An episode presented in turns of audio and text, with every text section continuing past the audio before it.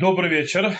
Мы сегодня переходим, скажем так, к целому циклу э, писем, который идет за одно с другим. То есть мы прыгали, сейчас мы, мы, у нас есть, скажем так, 89, 90, 91 э, письмо. Они все обращены к Раби Моше Зайделу. Мы про Раби Моше Зайдела, кто не помнит, э, говорили, когда мы говорили про 20 письмо оно тоже было обращено, а, обращено к нему, поэтому кто хочет немножко в биографии познакомиться и кто он и что он, то может открыть урок первый по 20 письму. В любом случае, э, э, мы все эти три, скажем так, три письма, они не только а, обращены к одному тому же человеку, они занимаются также одним и глобально близкими темами. И в каком-то смысле они друг друга добавляют то есть да, друг друга раскрывают еще больше. И мы, естественно, начнем с 89-го письма, первое в этой серии, скажем так, которая занимается несколькими темами. То есть там несколько тем, которые так или иначе связаны друг с другом. И из-за того, что она очень длинная относительно, мы ее снова разобьем. То есть да, мы кусками будем учить. И начнем с введения поговорить. То есть сейчас мы поговорим немножко, о чем идет речь. Итак, кстати, нужно знать, это одно из относительно ранних писем, которые есть вообще в наших руках. Оно было написано в Ави Таф Рейш Самых Далит. Это 1904 э, э, год, то есть, да, э, немного, то есть совсем мало времени, это Ав 1904 года, совсем мало времени после того, как Рав Куку приехал в землю Израиль. Кстати, Рав Цвиуда Кук, его сын, объясняет в видении, что по-настоящему это письмо от самых ранних, хотя находится очень довольно-таки поздно в сборнике. Э, причина этом получив, то есть она простая, по причине того, что они нашли ее относительно поздно, и они уже построили для печати другие письма, поэтому ее засунули позже. Хотя она почти раньше всех. Вот. Э, в любом случае, э, речь идет о эпохе, когда Рэб Моши э, Зейдел, с которым Равкук, учится в Европе. И, и, и в принципе он переписывается с Равом Куком и задает вопросы, которые поднимаются с точки зрения, то есть во время его учебы, когда он учится в Европе. Он пишет, в принципе, Раву Куку как ученик, который спрашивает своего учителя – Э, поэтому, кстати, ответы Равакука, тот, кто прочитает, откроет внутри, увидит, они очень, они очень то есть, длинные, они очень построены, то есть дидактично, то есть, да, они очень, то есть про, простые относительно, то есть длительные, дидактичное построение методики и так далее, как, как учитель отвечает ученику. То есть, да, он постраивает это. Э, и видно, что Равкук э, очень сильно, скажем так, ценит этого ученика, очень сильно, то есть его, в его глазах имеет он большой вес, он очень, очень сильно уважает, и он его приводит не раз, не два похвалы. Mm-hmm. То есть, да, и похвалы называет его э, мой, то есть я, якиры, то есть, да, якаршили, то есть, да, дорогой мой и так далее. То есть это есть э, и вот такая вот вещь. В любом случае, Э, о чем идет речь? Э, э, письмо, естественно, занимается теми вопросами, которые были очень близки Рэб Зайделу. И, в принципе, с точки зрения его, скажем так, профессиональной деятельности, это писание, то есть станак, в котором он занимался. Плюс э, на, вместе с этим э, его очень хорошее близкое знакомство с Европой. И с э, Западной Европой, ее, скажем так, э, чем она дышит, э, этикой, моралью и так далее. И 89-е письмо занимается в основном этическими и моральными вопросами. Особенно в вопросе этики Торы. Э, в разных э, областях, допустим, отношения к народам мира и так далее, и так далее. И, естественно, вообще, то есть глобально по отношению к моральным и этическим понятиям внутри Торы.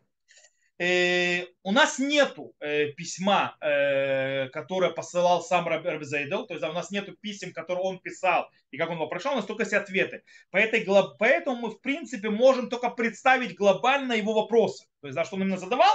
И для этого мы увидим, то есть, в принципе, сейчас посмотрим, то есть, о чем, как построено вообще письмо, построение, и начнем с первой темы, которая поднимается, Равкук их не очень сильно относится, темы рабства и вообще отношения то, Торы Крат и так далее. Мы сейчас разберемся. Но для начала, как построено само письмо. Письмо работает, то есть там есть глобально э, 9, э, скажем так, абзацев. То есть 9 таких подглав, таких называем, когда первое это начало, то есть, в принципе, там поднимается важность изучения то есть, духовных, духовных вещей, э, развития, то есть поднятия вопросов, то есть э, о чем они и так далее. Вторая абзац говорит о этике, о воспитании, об истории. Третий переходит на вопрос э, Авдут Тивит Авдут, то, что называется Хукит, как называет Равкук, естественное рабство и рабство, то есть узаконенное. Причем, то есть, э, тот, кто откроет письмо, увидит, то есть там Равкук очень интересную вещь говорит. Он говорит, что естественное рабство, это же какое рабство? Это когда сам человек себя делает рабом. Когда он, допустим, работает, то есть на, на дядю, он объясняет, допустим, человек, который идет в, э, в эти в шахты, пахать и так далее, он раб. Хотя рабом не называется, то есть, потому что это не узаконенное рабство. Есть, когда, в принципе, работодатель делает человека рабом. Вот. Э, и он говорит, и узаконенное рабство это когда человек, то есть есть закон, как в Торе, рабство. И он говорит, очень часто, кстати, Равкук, то есть я уже так немножко делаю спойлер, э, Равкук говорит, что узаконенное рабство Торой, оно намного лучше, чем естественное рабство. По причине того, что оно требует очень многие вещи от человека, то есть оно ограничивает э, человека. То есть он даже объясняет, что, допустим, то есть Равкуксу прочитать там внутри он говорит, что когда хозяин, то есть да, э, шахты, отправляет туда людей, он вкладывает минимальное количество денег для безопасности и так далее. Если они погибли, так они погибли. Называется, других возьму на работу. Вот. И его не интересует, то есть, да, что с ними будет. Это естественное рабство. А узаконенное рабство говорит слегка, это твои деньги. То есть, если они положат, то потерял деньги. По этой причине, то есть, ты не наймешь других, то есть, это называется, тебе придется снова покупать. И это очень дорого. По этой причине ты будешь э, э, хранить. То есть, к тому же у тебя есть закон, который требует относиться так и так, и заботиться вот так и вот так. По этой причине ты не можешь относиться к ним. То есть, я тебе дал деньги, работай. И мне плевать на тебя. То есть, да, я тебя захотел завтра выкинуть. Ты угробил меня мое свое здоровье, твои проблемы. Ты не, мне не нравится, пошел вон, я другого возьму. Это он называет э, рабство Авдут Тивит. Естественно, рабство. Когда человек превращается в раба за деньги. И это в разы хуже, чем рабство, которое Тора предлагает. Окей. То, э, что-то у нас тут с камерой дергается она. Окей, вернемся назад. Э, итак, на третья глава, он это понимает. После этого он занимается рабство Кнаана. То есть, да, в принципе, рабство как, э, скажем, национальная черта. Ну, проклятие Хама и так далее. В пятой он поднимает отмену рабства с точки зрения Торы. В шестой абзаце э, он занимается законом один в Лихним и один, то есть занимается законом, и закон тут называется не по букве закона. То есть это отход немного от темы, а потом в седьмом он переходит э, э, э, то есть э, план Всевышнего в, в истории. Э, восьмой абзаце он говорит о вроде, то есть как бы дискриминации, которая как бы между правами народа Израиля, правами народов других. Он, он пишет, то есть как бы дискриминация. Э, в девятой он поднимает законы войны в Торе. И в десятой, в принципе, отношение к ховшиим, то есть свободным, это то светский так называемый, и плохим э, мнением в Торе. То есть я могу сейчас, то есть, в принципе, поднять и разбирать каждую из вещей, то есть э, восстанавливать вопросы, которые были, может быть, заданы э, э, Зейделом, то есть, да, и разбирать каждую главу, какие именно вопросы, но мы будем по порядку. Мы начнем сейчас уже переходить и разбирать непосредственно само письмо. Я снова советую почитать 89 главу, если кто сможет, там иврит, конечно, уже непробиваемый, э, ну, попроще, чем предыдущий, вот, но тяжелый, э, но более понятный. Э, если на, на русском, к сожалению, нет. Нужно, чтобы кто-нибудь взялся, перевел письма на русский язык. В любом случае. Окей. Итак, мы сказали, первая часть э, письма, то есть мы не будем заниматься введением и так далее. Перв, мы переходим, первая тема, которую поднимает э, письмо, 89 письмо, это вопрос рабства. И, в принципе, вопрос, который, можно сказать, то есть мешает Моше Зейделу, то есть, да, который задает э, этот вопрос, э, мы попытаемся это восстановить, то есть вопрос, который он задал, э, потому как отвечает Равкук, это, скажем так, какой моральный и этический уровень, который ставит Тора. То есть, по идее, вроде Тора разрешает рабство. Э, которая в наших глазах современных, тоже тогда у него, то есть в Европе, считается отрицательным э, вещью. Таким образом, почему Тора не воевала с рабством? Вопрос. Также почему Тора э, вообще то не поднял, называется, маш, то есть войну-войну запретить вообще полностью. Э, но тут есть еще более глубокий вопрос. Зейдел, э, как я, то есть письмо написал, э, было написано ему в ответ, э, скорее всего понимает и знает, что в, э, э, в те поколения, когда была дана Тора, рабство было принято в мире включая очень развитые культуры, очень цивилизованные. Ну, возьмем ту же Грецию. В Греции даже у самых больших моралистов и так далее, как Аристотель или Платон, рабство было нормально, и оно играло свою роль. У Платона даже в системе государства, то есть есть место рабам. И это было нормально. И, э, и, э, таким образом, в принципе, в историческом аспекте нет разницы большой между законами Торы и законами, то есть э, принятыми в те времена и так далее. И именно в этом факте самый большой вопрос. Какой? Без того, чтобы говорить это прямым текстом, поднимается вопрос очень тяжелый, очень глубокий. По поводу вечности заповедей Всевышнего.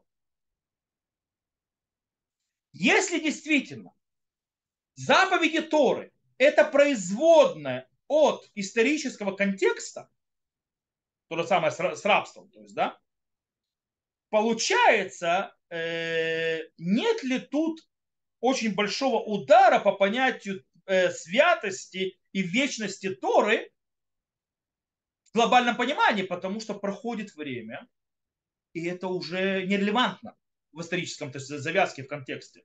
Получается, заповедь нерелевантная. Получается, то есть э, заповеди Торы. Если это можно сказать рабство, то можно сказать любую заповедь. Это более глубокий вопрос, который поднимается здесь. Естественно, ответ Равакука сложный, сложно постановленный. То есть он отвечает, скажем так, на нескольких пластах. Правда, это переплетается у него в ответе. Первый пласт, скажем так, это больше комментарий, скажем так, э, антропологический, исторический. Знаете, что антропология? Антропология – это э, изучение культуры человека. То есть, в принципе, языка, Э, связи между людьми, всевозможные символы, которую человек то есть, производит, и как это влияет на его окружение. Это антропология. Вот. Так он начинает заниматься антропологией истории. Это первый уровень. На более втором глупый он уже начинает устанавливать принципы, которые связаны с э, вопросом, то, что называется, смысла заповедей.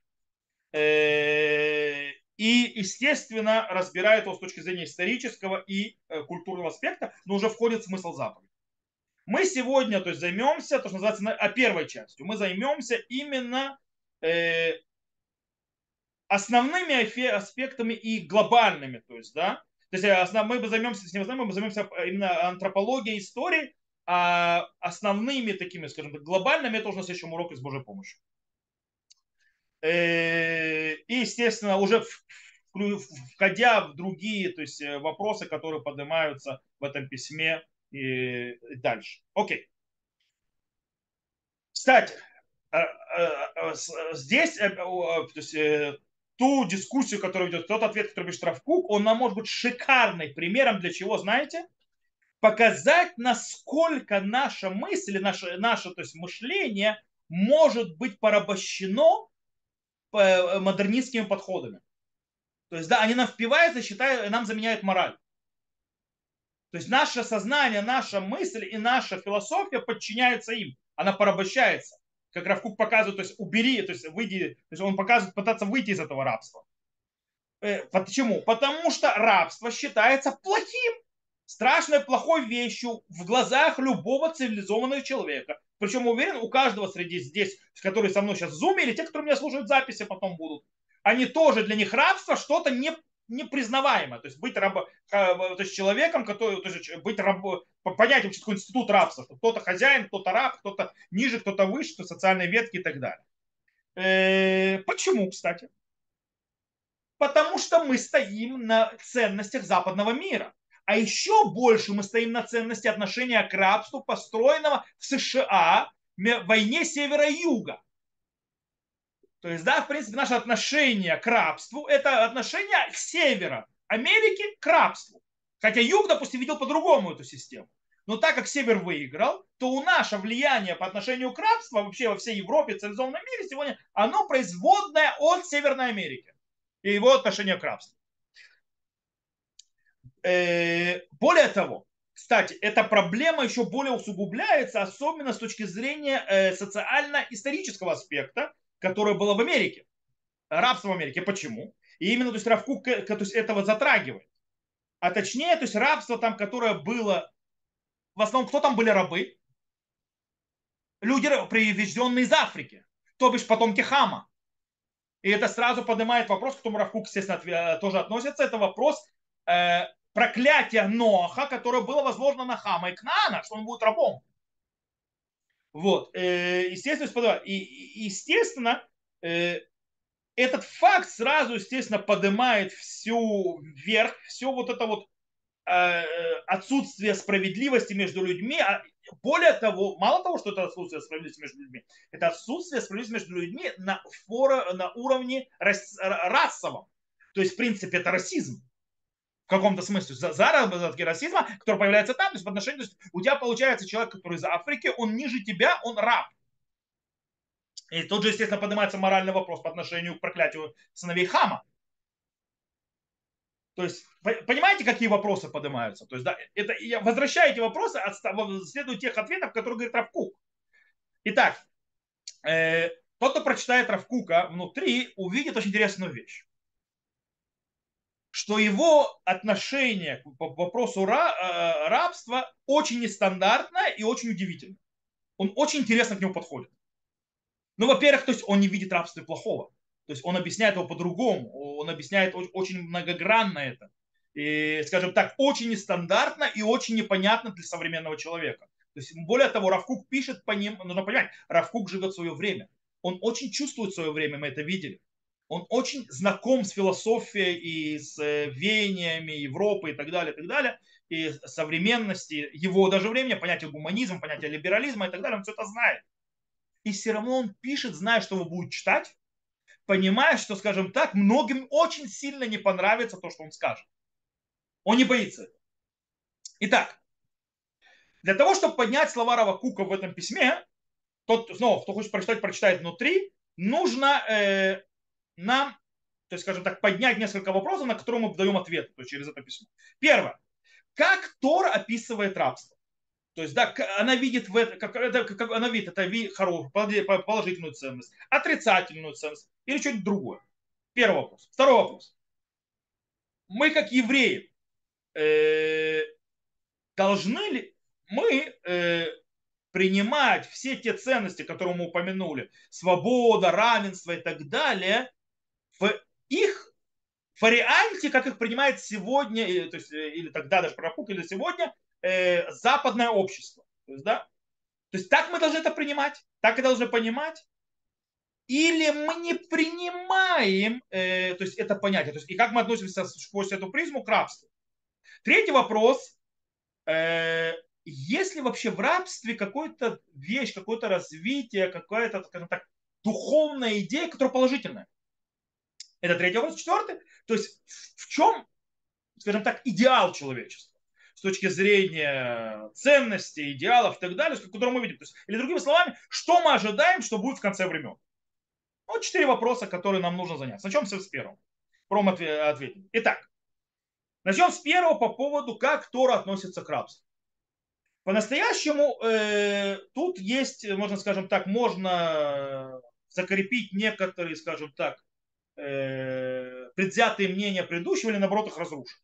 Начнем с первого. У нас, в принципе, если мы возьмем, э, скажем так, очень слабое представление и знакомство с вопросом рабства через законы рабства еврейского, еврейского раба в, кни... в, в, в главе Мишпатим, в Шмот, э, то, в принципе, можем увидеть, что Тор разрешает рабство, и она его совсем не отрицает.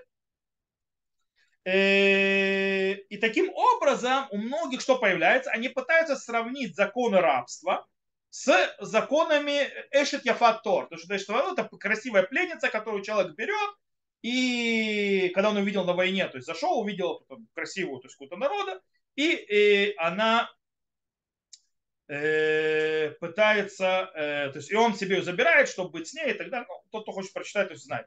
И там Гмара объясняет, что это плохая вообще вещь. То есть, да, ты берешь, ты видишь женщину, которая красивая, она вообще не еврейка и так далее, ты ее забираешь, чтобы быть с ней. Э, и Гмара говорит, что Тора это разрешила только для того, чтобы э, справиться с плохим началом людей, чтобы то есть, направить их хоть какую-то нормальное русло. И тут тоже можно сказать, что есть плохое начало у людей с точки зрения социального. У них тянет, называется, править кем-то. И Тора понимает, что то есть, люди такие, и по этой причине она дает систему, которая более-менее легитимна. То есть, да, и делать свои ограничения и так далее. То есть, в принципе, получается как бы кинегит ецерара. То есть, да, только не напротив плохого начала, только уже не индивидуума, а общество. То есть, э, так можно объяснить. Но это непонятно, то есть потому, потому что такой подход очень э, частичный, не совсем верный и может быть вообще неверный. Э, и для, поэтому для того, чтобы понять, как Тора относится к рабству, нужно сопоставить еврейского раба к нееврейскому рабу. Тут называется Эвид Кнаани, кнаанейский раб. Кстати, нееврейский раб в, иудаи, в иудаизме в Торе это всегда кнаанейский раб. А кнаанейский раб это потомок Хама. Не просто так. Итак, начнем с еврейских рабов. Тора занимается еврейским рабом три раза. Первый раз, как мы уже сказали, это в Шмот, глава Мишпатим. Там она очень нейтральная, она описывает нам законы, э, покупают, то есть покупка раба, то есть там типа если вот так, то вот так и так далее, без, скажем так, выразить какое-то э, отношение морально-этическое Чисто сухие факты. За, то есть то, что называется юридически, не более того. Вместе с тем Тора накладывает ограничения, в которых ты еще шанимья, а вот бы швид ецелиху в шихинам, то есть да, 6 лет будет работать, мой год выйдет, ты уже видишь, что Тора, в принципе, немного, скажем так, убирает э, э, отрицательное понятие в рабстве. То есть, да, она уже то есть, говорит изначально, что рабство человека ограничено. Оно ограничено временем, оно не вечное. Э, таким образом, э, человек теряет свою свободу, но это временно, это не навсегда. Более того, слово хинам, которое то есть бесплатно, то есть хинам, то есть наши мудрецы учат, что раб может выкупить себя у хозяина досрочно.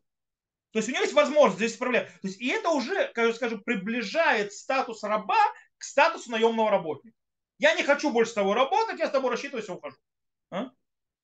Э, это то, что выходит в Мишпатим. То есть там непонятно, то есть туда-сюда непонятно. Более того, то есть как бы в сторону вроде как наемного работника. Есть книга Дворим. Дворим Тора уже прямым текстом почти сравнивает еврейского раба к наемному работнику. И, то есть прямым текстом. Потому что что она требует? Во-первых, она требует по окончанию шести лет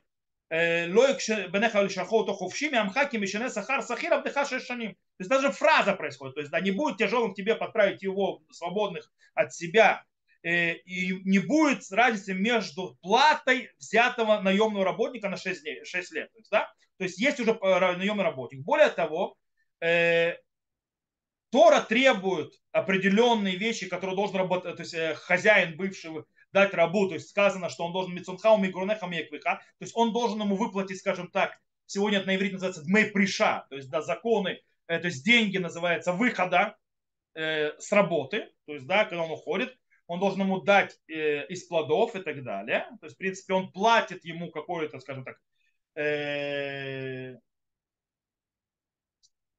э, неустойку за время рабства. И в конце э, э, Тора пишет очень интересную вещь. То есть, да, во-первых, Тора обращается и говорит постоянно ахиха, кимхорлиха ахиха иври, то есть тебя брат твой. То есть, да, принципе, она сравнивает его социальный статус тоже, то есть поднимает обратно к хозяину. И в конце она говорит еще очень интересно. Она говорит, что если раб заинтересован остаться, что он делает? Он говорит, ки битха китовлю имах. То есть, если он полюбил тебя и дом, то ему хорошо с тобой. То бишь, в принципе, есть отношения между, то есть между рабом и хозяином могут быть, скажем так, очень шикарные отношения. То есть они очень, э, скажем так, э, дружба, жвачка и так далее, вплоть до того, что раб не хочет никуда уходить. Ему хорошо, он хочет остаться, он любит хозяина, он любит, ему все хорошо. Никуда он не хочет идти. То есть вот такая вот, то есть как бы э, в книге дворе. Но где у нас есть более жесткое, четкое и, скажем так, явное выражение воли Торы, это, естественно, в, э, в книге Вайкра, а точнее Бегар в конце книги Вайкра. Там говорится, киямух ахиха и мах кар лиха. То есть, да, когда будет страдать брат твой возле тебя, то есть у него будет тяжелое положение, и продал себя, то есть тебе. Лота, вот бавудат эвы, то есть не, не делай ему раб, то есть, не, то есть он продал тебя быть рабом, но ты не можешь с ним делать работу раба. Кисахир китушав мах, как то есть платный работник, как живущий с тобой он будет. От шната ювель я воды мах, то есть да, 50 он будет работать с тобой. Киавадай гема широцилтада мертвета, ибо рабы они мне, как, то есть которых я вывел из земли египетской, и не будут проданы продажей раба. Лотер де бобы парах вейрата мейлокеха. То есть ты не будешь его, то есть парах докладывать на него тяжелейшие работы пустые, э, и, и бойся Господа Бога. То есть здесь уже явно напрям сказано, продажа раба еврейская вроде похожа на продажу раба, но нет. А, она не такая, это не продажа раба, и ни в коем случае не должна быть даже похожа на продажу раба и отношение как к рабу. Тора, она отвергает рабство чем? Тем, что она ограничивает время рабства, тем, что она требует, то есть как отпускать раба и платить ему, и тем, что она требует э, ограничить, то есть есть права у рабов. То есть, да, он должен быть кисахир китушав, он должен быть как районный работник, как живущий с тобой. Лотер дебов в парах, то есть да, не накладывают тяжелейшую работу, то есть бессмысленно, как делали в Египте. И более того, мудрецы еще больше продолжили. Они сказали, коля коне эви деври, коне адон ли ацмо. То есть человек, который покупает еврейского раба, покупает себе хозяина. Э, э, то есть, в принципе, э, более того, отмена рабства, то есть отношение отрицательное к рабству, проявляется в Аллахе как вообще то есть, такой важный базис в отношениях работ, раб, рабо, рабочего и работодателя. Там не должно проскальзывать рабство. Например, э, Равку, то есть Рав, прошу прощения, не Равкук, а Рав в Гамаре, автор Мация говорит, что работник может от, отказаться от работы, то есть он нанялся, и он может отказаться. Даже посреди дня, сказать, до свидания, я пошел домой. Э, и у него есть на это право. Почему? Потому что Рав, то есть да, это Амурав в море приводит, Кили бне Израиля вадим, а вадахем ловде авадим. Говорит, ибо они мои рабы, но не рабы рабов. То бишь Всевышний говорит, даже наемный работник, ты не можешь с ним, он может отказаться и уйти. То есть даже в наемном работнике не должно быть даже намека на рабство. Так выходит с Гмары. То есть, в принципе, получается идея отрицания рабства, оно укорено, э, закреплено в Галахе. Таким образом, что даже Аллаха требует, чтобы, не дай Бог, даже у платного работника не было даже намека на понятие рабства. Вплоть до этого. То есть нет такого, что наемный работник обязался, у него нет возможности отказаться. Даже если он не может, он не может передумать. Нет, у него есть такое право. Вопрос выплаты и так далее, получает зарплату, это второй вопрос. Но у него есть возможность сказать, вот, я пошел. То есть нету рабства. Кстати, Раф Броер, например, учит э, в его книге, у него есть книга называется Сефрей Модот, и он там пишет, что все эти три главы нужно читать очень интересную вещь. То есть это три разных аспекта отношения к рабству. Это три места, то есть где еврейский раб относится. В любом случае, получается, э, что идеал Тора находится где? В книге Вайкра. Идеал Торы никакого рабства. Идеал Торы, рабство не может быть ни в чем. Даже если ты берешь раб, раба, то есть, да, вот еврейского раба, ты должен относиться к нему как к наемному работнику, и даже больше, то есть выплачивается. Это книга Вайкра.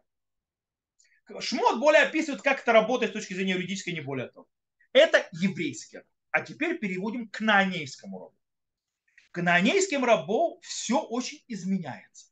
Отношение сразу меняется.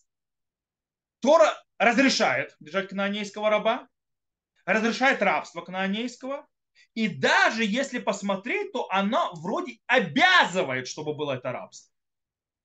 Как сказано, «Вегам бней тошавим агрима махем михем тикну улам бахем тааводу». То есть от людей, которые живут, а, а, то есть от народов, которые живут среди вас, это кнаанейцы, то есть земля Израиля, в них вы, купа, вы купа, покупаете, навеки будут вам рабами, то есть вас будут, вам, на вас будут работать.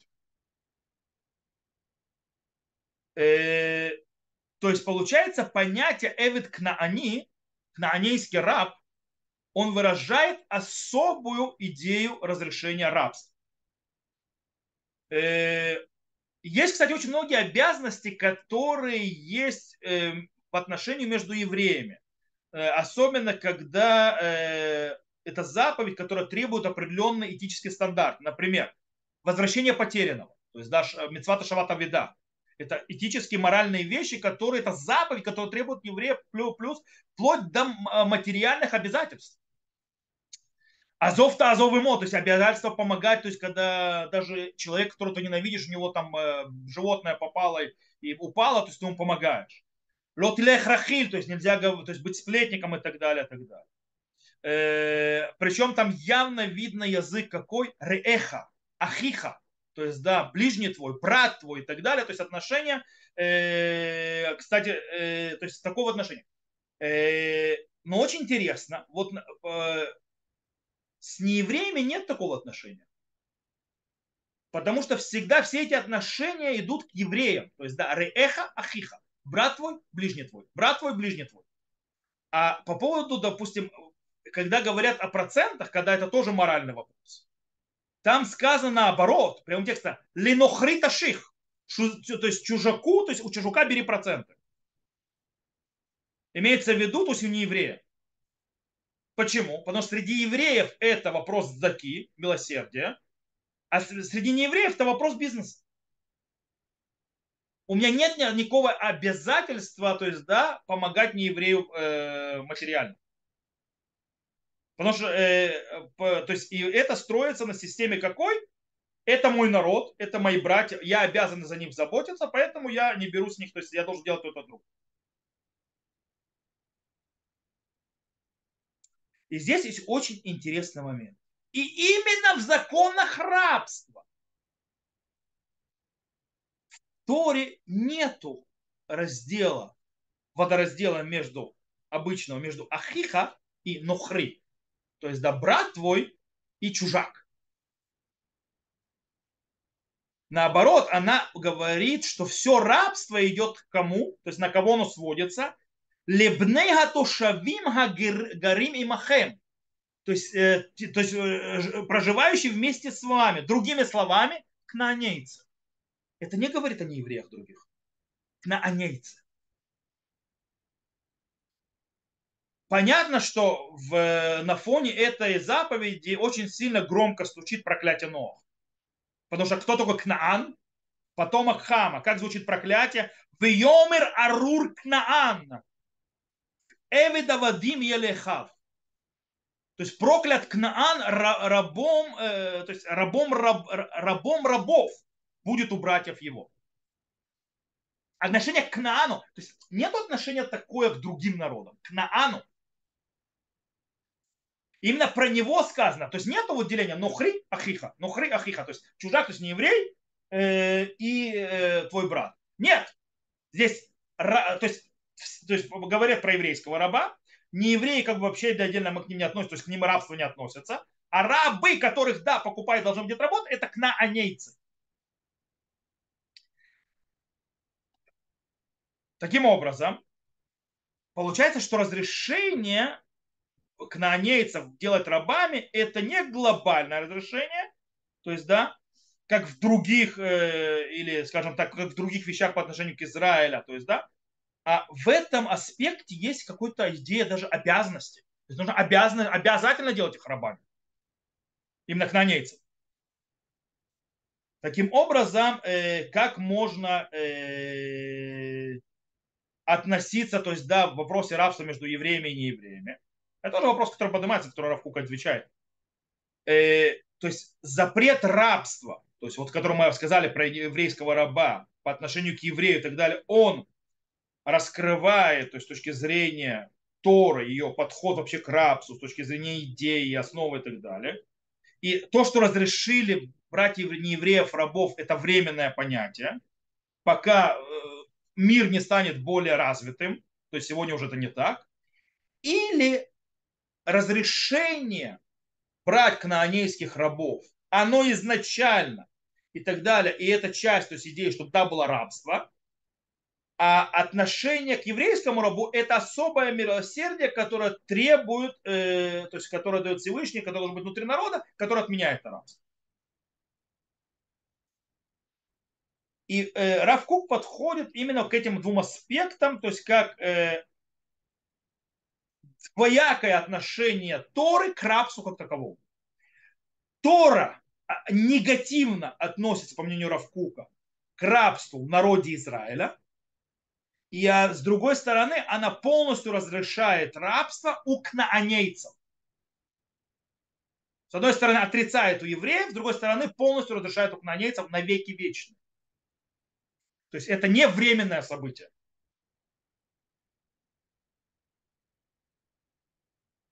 Тут нужно понимать. Нужно знать и понимать, что Равкук видел в понятии э, свободы, хирут, то есть да, свободы полностью, то есть очень-очень-очень важную вещь. Но мы уже смотрели и видели, когда он говорит о свободе, есть свобода отрицательная, в ее, то, что называется, либеральном варианте, которая ее понятие не подчинение ничему, то есть не поклонение, не подрабощение ничем. То есть, да, он говорит, это не, не, не свобода. Равкук говорит, что настоящая работа, э, свобода это когда человек открывает себя. То есть то, что называется гилуй, от э, То есть когда он э, занимается самопознанием, когда он э, выражает самобытность, то есть открывает внутреннее себя, отсмеют. Вот этого есть хирут. То есть, да, вот это есть свобода. Э, таким образом, уже здесь проходит очень интересная э, связь и как она работает между э, ценностью свободы и ценностью равенства. Когда мы говорим об отрицательном свободе, то есть, да, в этом смысле нет разницы между человеком и человеком.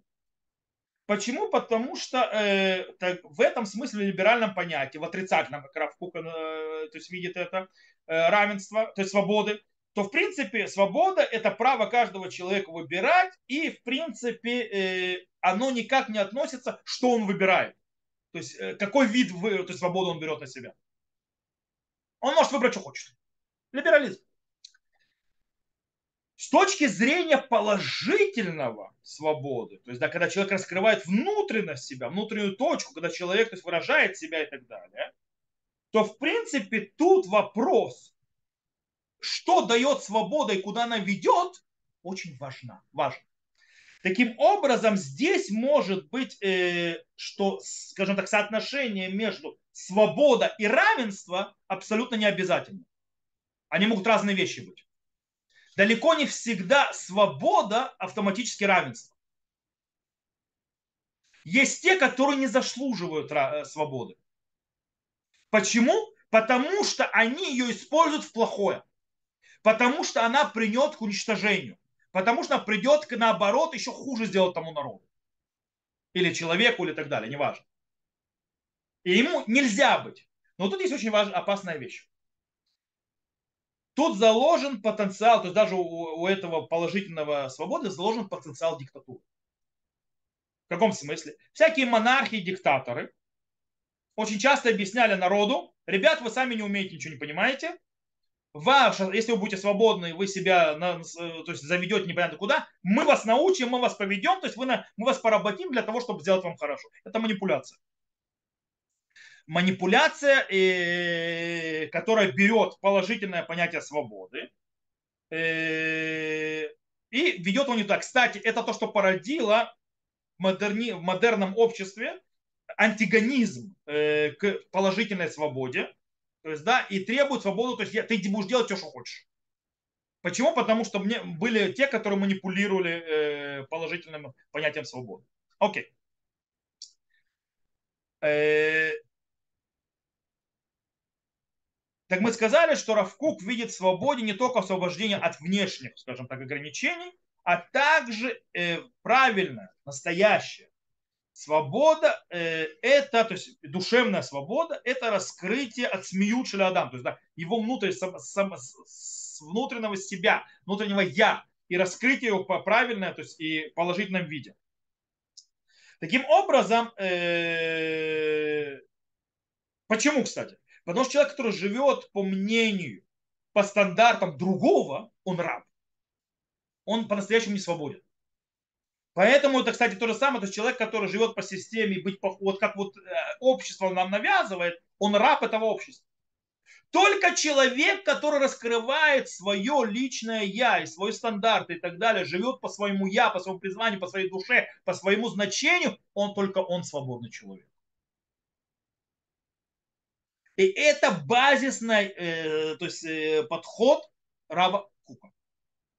Таким образом, э, есть ворота Кодыш, э, Равкук объясняет мнение там Раби Ицхака, который говорит о законе Авудазара закон идолопоклонничества, которое является одной из заповедей э, Пнейнох. Там откуда это учится, Гмара учит, то есть, да, что есть обязанность заповеди Пнейнох, то есть, чтобы они не имеют права поклоняться э, идолам, это от слова «вейцав», то есть, да, и заповедал. Что Раф Кук объясняет так, очень красиво.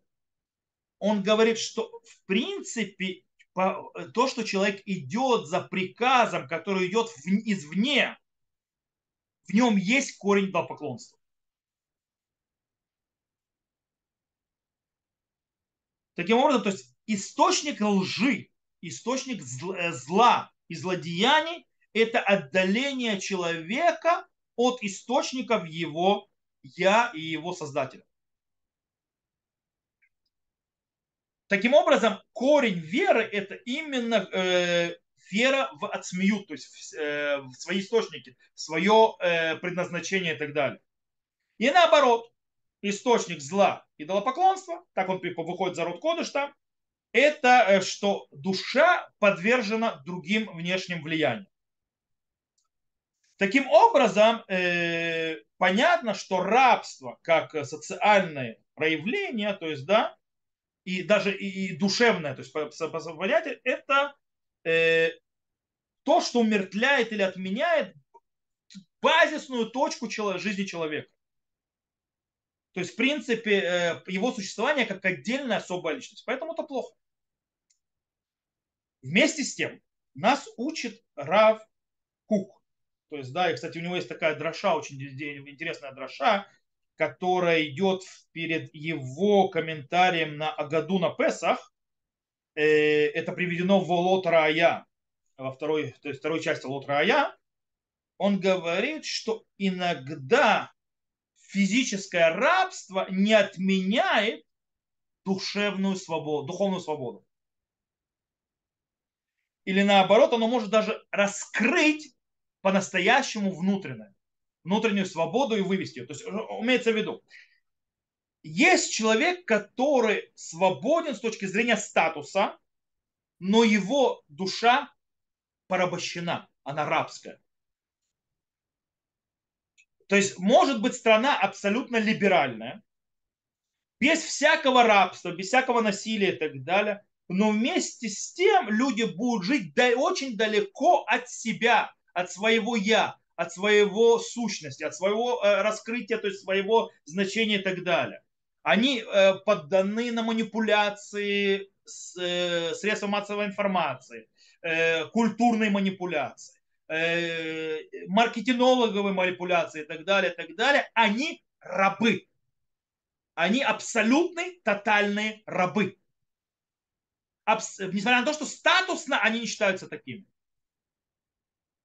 потому что они не могут по-настоящему жить себя и производить из себя, то есть из своей истины изнутри, то есть своего, своей правды изнутри. Они живут потому, что скажут, они живут потому, что им продадут, они идут через то, что им голову задурят. Так говорит Равкук. Таким образом, но бывает, то есть, поэтому, говорит Равкук, то есть он, это он пишет тоже, а Евдель бен Эмед Лебен Хурин и Норак Евдель Мамади, Маша Бемикре за уж Мушуабад для Херва за убильти есть По-настоящему разница между рабом и свободным человеком это не вопрос статуса. То есть, э, который, то есть, а, что он имеет в виду? Равкук говорит, что это вопрос внутреннего состояния. Э, рабство, с точки зрения Равакука, получается, это не только статус, то есть, да, социальный, это также качество внутри души человека. Плохое качество. Более, скажем так, жестко. Жизнь без соединения со своим э, сущностью человека, в чем есть, в принципе, смысл вообще его создания, это и есть рабство. Таким образом, а, неотрицательное отношение к Торе рабству относится именно к самым базисным аспектам и понятиям жизни, смыслов жизни. Таким образом, получается, то есть э, вопрос еще становится тяжелее и страшнее по поводу кнаанейцев. Как Тора разрешает вещь, которая отвратительная еще больше. Она не только делает человека рабом физически, но и душевно. И это самое худшее, то есть, да, когда человек не живет по своей воле, не внутри, не, не, не снаружи, то есть снаружи, то есть он не живет, то еще полбеды, но внутри тоже он раб. Таким образом, ведь это, в принципе, отрыв его от сущности, то есть его от его сущности. Для того, чтобы ответить на этот вопрос, э, Равкук идет нас, говорит нам посмотреть на другую сторону монеты. Свободы и, скажем так, внутреннего себя. Мы говорили о том, что э, свобода важна тем, что она раскрывает человеку э, возможности творить, раскрывать себя и так далее, и так далее. Это очень важно. Докапываться до себя, до внутреннего. То есть, да? Э, а что с тем человеком, у которого нет к этому никаких качеств делать этого? Э, тот, у кого в его я находится только материализм, только наслаждение, только как бы захапать и так далее, э, это его я. То есть дай ему свободу, он, будет, он это, только это и будет развивать. То есть это будет пагубно ему самому. Тем более это будет пагубно всему обществу вокруг. То есть это не только его не разовьет и не приблизит его душу к его источнику и так далее, а наоборот забьет ее еще дальше.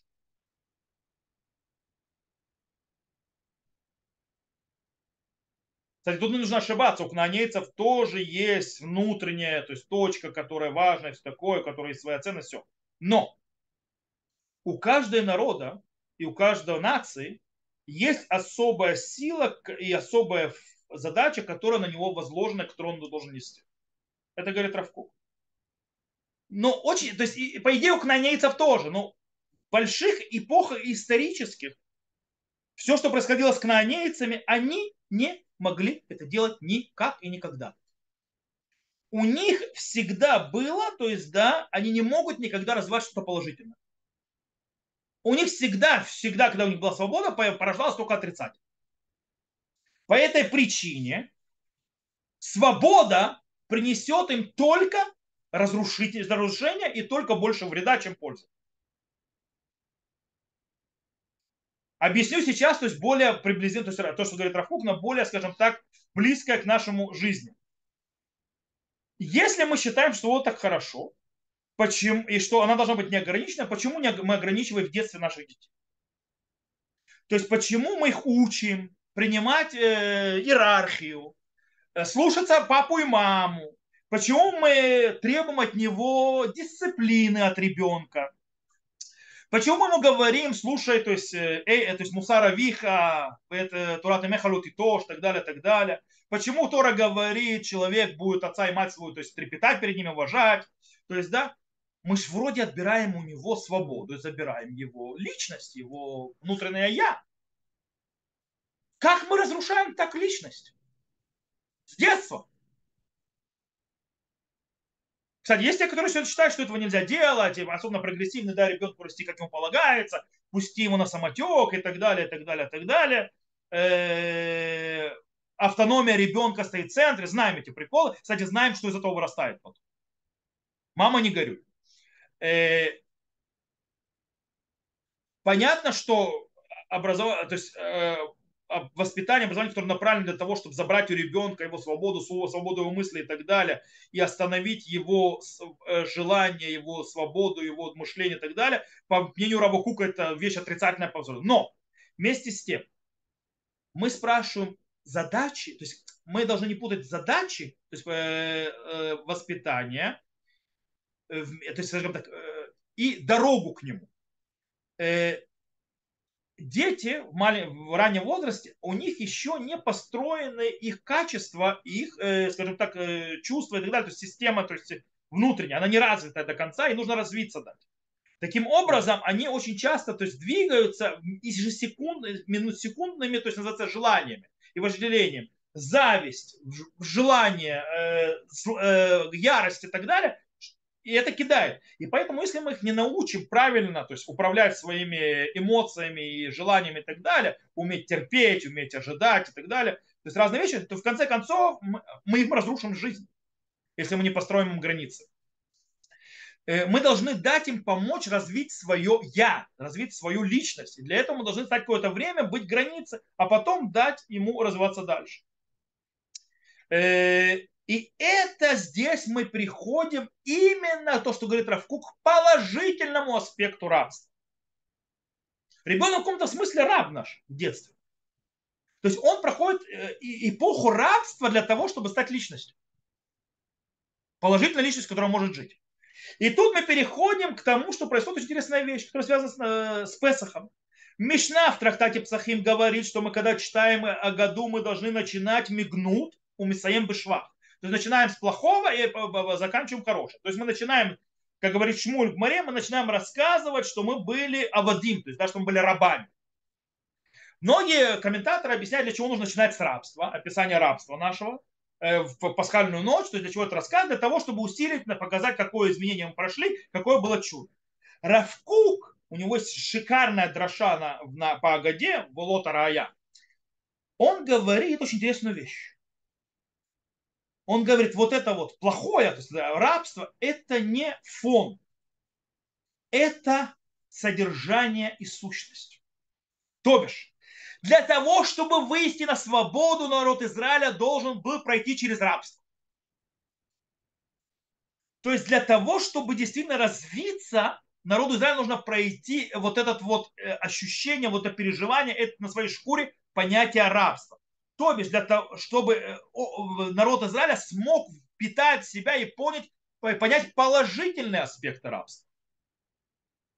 Для того, чтобы после того, как он выйдет э, из рабства на свободу, он сможет использовать вот это вот, э, скажем так, как приправу, это, то есть ощущение, то есть вот это вот качество рабства назовем, для того, чтобы правильно делать, то есть, э, то, что называется изуним, то есть, да, э, равновесие правильное в жизни, то есть, да, что таким образом э, Всевышний, то есть, видел, как должно было произойти, и поэтому наложил изначально на потомство Авраама стать рабами, то есть, да, чтобы их, они поработали, их там будут притеснять.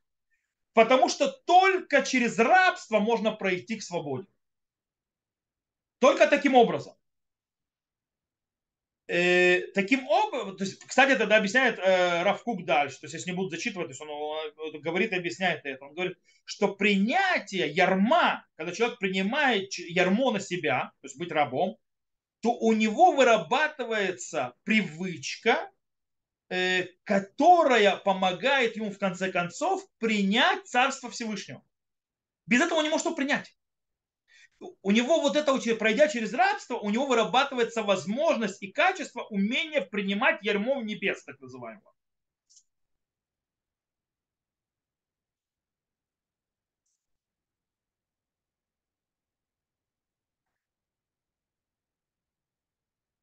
И вот это вот принятие, скажем так, то, что называется Всевышнего, как господина, то есть становится рабами Всевышнего, вместо того, чтобы быть рабами фараона или там человека, это не только смену хорошего хозяина, то есть плохого хозяина на, на шикарного хозяина самого лучшего в мире. Нет.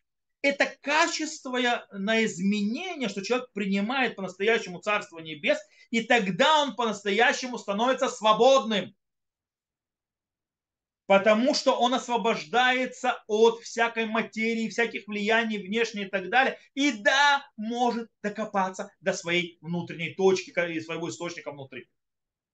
И это то, что дает настоящую свободу. И это только через порабощение Всевышнего. А для того, чтобы прийти к порабощению Всевышнего, нужно пройти рабство. Было в начале.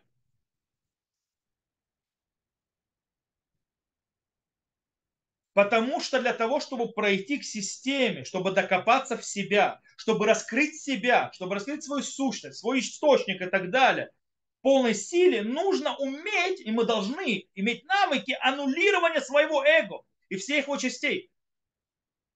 Забивание своих личных и низких интересов. Забывание всяких, забивание всяких э, вожделений и так далее. А это, в принципе, порабощение себя. Э, когда то, кто, то есть кто-то управляет, не дает тебе делать то, что я хочу. То есть, в принципе, подавление того, что считается свободой в либерализме. Только тогда ты можешь дойти до собственного я и не быть рабом мнения СМИ, мнения э, маркетологов, мнения общества и так далее, и так далее. И только тогда ты по-настоящему станешь свободным. А для этого нужно пройти рабство. Для этого нужно научиться положительному аспекту рабства.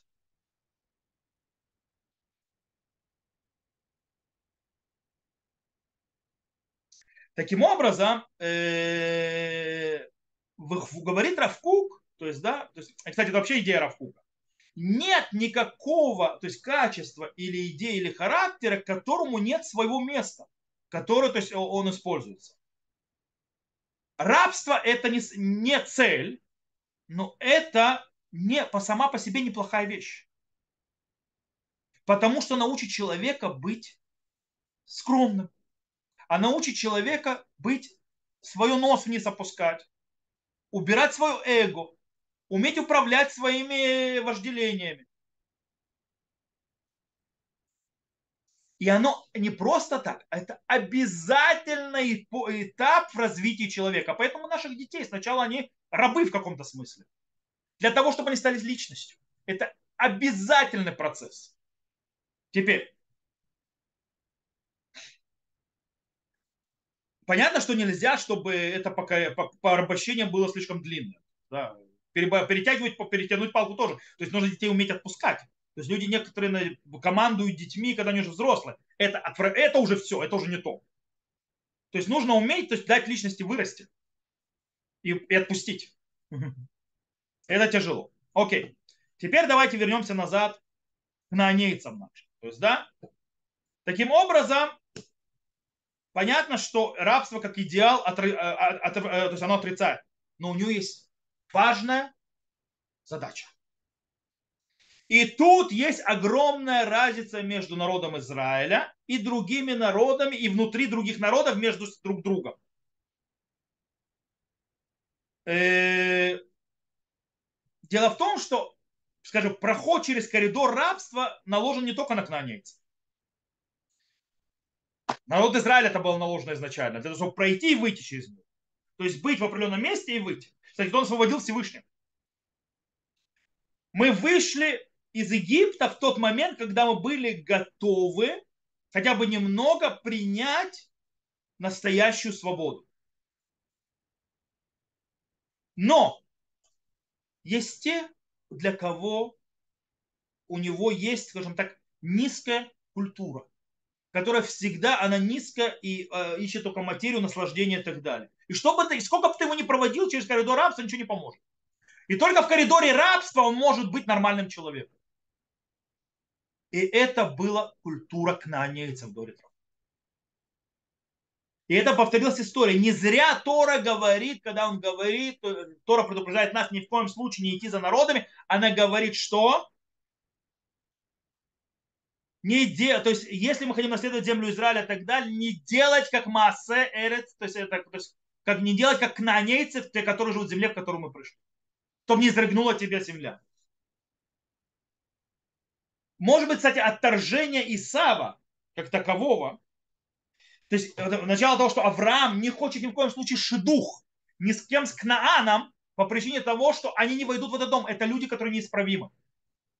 Поэтому только из его семьи. Поэтому, может быть, то, что отвергло Исава из семьи, то есть он не стал по наследиям, потому что он женился на кнаанейках. Таким образом он вошел в эту культуру. А она неисправима.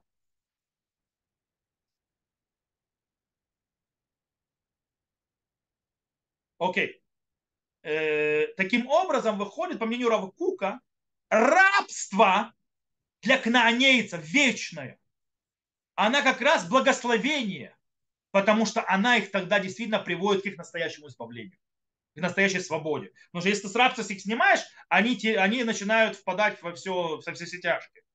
Когда ты их рабами держишь, что они ведут себя как они, то есть они ведут себя прилично, они ведут себя, кстати, есть тоже законы, как они должны, то есть у них есть заповеди определенные и так далее.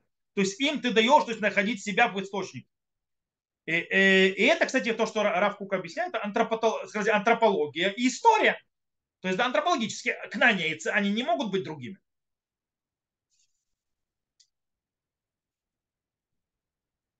Окей.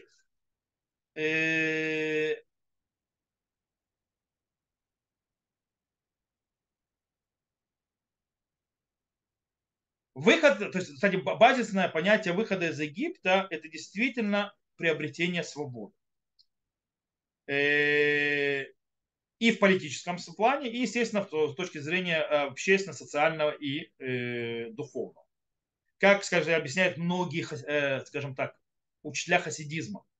То есть, да, что выход из Египта, это выход был из мейцев, то есть, да, стеснин, то есть, да, с ограничений и так далее. Мицраем это от слова мецер, то есть, да, макомак балут, мукбалью, то есть, сдвигающее место, не дающее, то есть, место развитию. Но есть очень интересная вещь, которую говорит Раф Соловейчик. Рав Соловейчик это приведено в его статье Геула Ветфила в Талмуд Тура в конце книги Деврей э, Агут Вараха. Э, он говорит, э, что по-настоящему рабство, оно валит человека до самого низа с точки зрения и его сущности. То есть он доходит до такого момента, что он даже не, он не видит проблему в том, что он раб. И он перестает быть больно он не чувствует боль. Он, то есть он настолько спустился, то есть, что он не видит то проблему, что он, то есть в том, что он раб, то есть, и что это несправедливо, что неправильно, он вообще даже в этом не видит проблем. Поэтому, кстати, народ Израиля не вопел годы, пока не появился Мошарабейн, который немножко раскрыл им занавес. Поэтому Равкук, то есть Рав Соловейчик говорит, то есть мы немножко Рав Соловейчика в Равкука засунули, он говорит, что э, вопль появился, кстати, он так объясняет, почему сказано, э, мы были авадим ли поробами цраем, то есть, да, мы не были рабами фараона, мы были у фараона. Почему? Потому что если мы рабы фараона, все, конец. Это в сознании уже это раб. А мы не были такими, были рабами фараона, мы физически были рабами, но у нас было еще вот это, что мы не соглашались с этим. Поэтому могли вопить. И тогда есть шанс тебя что-то сделать. Окей. Э, кстати, это то есть получается, э, поэтому при, э, то, что происходит, то есть, кстати, жалобы народа Израиля в пустыне постоянно были на чем, на фоне чего?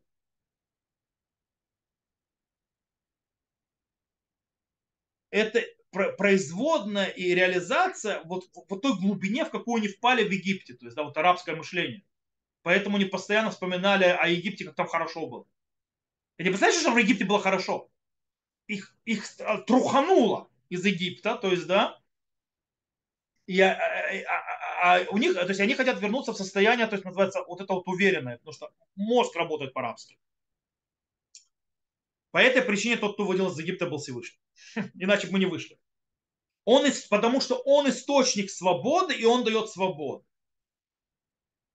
Кстати, он действительно настоящее то есть, э, существование свободы. Всевышний. Э, потому что любое существование зависит от него, он источник. В любом случае. То есть только Всевышний, который выше любого условия, выше любого зацикливания на чем-то и так далее, он абсолютная свобода. По этой причине тот, кто приближается к нему больше всего, то он получает больше всего э, ощущения и впитывает больше с понятия свободы настоящей. Кстати, это связь между Песахом и Шувот. В Песах нас выводят физически 49 ступеней, которые нам очищают разум, и тогда мы прикрепляемся к Всевышнему через его Тору к абсолютной свободе. Окей? Э, и это то, что освобождает. В любом случае. Кстати, далеко не всегда народу Израиля получалось быть свободными людьми. Поэтому нас очень-очень сильно Тора предупреждает сохранить свою свободу. Каким образом? Держаться подальше от других народов. Мы не всегда это выдерживали. И очень часто к нам прилипала всякая гадость, которая в конце концов порабощала нам на разум и возвращала нас куда? Обратно в ту, в ту дыру, в то падение.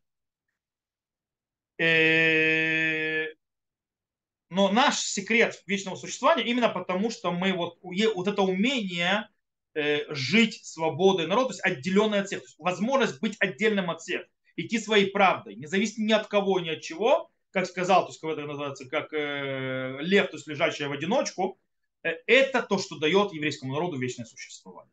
Окей. Э,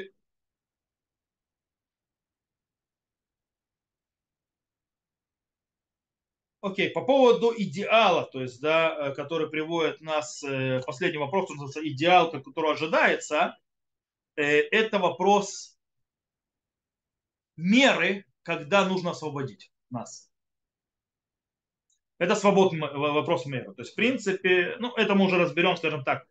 Мы разберем это потом. Сегодня мы уже закончим, потому что и так уже ого-го время. Но иде, главной идеей мы поняли. То есть, да, рабство не всегда плохо. Рабство иногда очень хорошо. Рабство даже обязательно. Э, оно нас проводит и помогает нас стать свободными. С кнаанейцами там проблема. Как только ты их освобождаешь, как раз именно рабство, оно то, что помогает им найти свою себя и свою я и настоящую свободу. Поэтому приходится держать вечно их в рабстве. Поэтому понятие рабства это понятие очень относительно, в зависимости от многих факторов.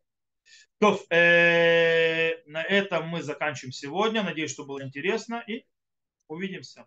Я выключаю запись.